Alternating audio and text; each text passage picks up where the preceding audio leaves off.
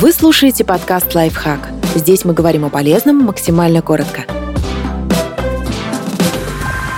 Как выбрать кроссовки для марафона? Секреты выбора обуви, которая поможет преодолеть дистанцию без мозолей и травм. Чтобы марафон запомнился яркими эмоциями, а не травмой, нужно знать, какой должна быть обувь для марафона. Верх плотно фиксирует стопу. Если во время бега нога болтается в кроссовке, велик риск травмировать голеностоп. Чтобы избежать повреждений, обратите внимание на фиксатор пятки, боковую фиксацию и материал верха. Подошва амортизирует. Если подошва жесткая, ударная нагрузка ложится на колени и увеличивает риск травмы. Подметка кроссовок прочная и не скользит. На сцепку и износостойкость подметки влияет ее материал и рисунок. Легкие по весу. Чем легче кроссовки, тем меньшую общую массу несет на себе бегун. Чтобы узнать узнать вес обуви, читайте характеристики конкретных моделей.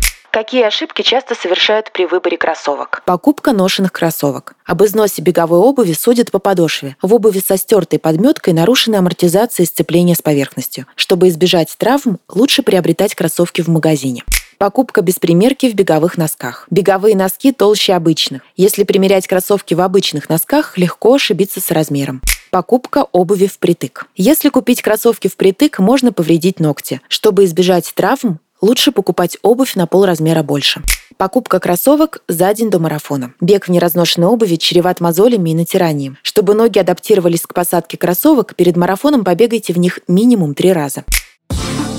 Подписывайтесь на подкаст «Лайфхак» на всех удобных платформах. Ставьте ему лайки и звездочки. Оставляйте комментарии. Услышимся!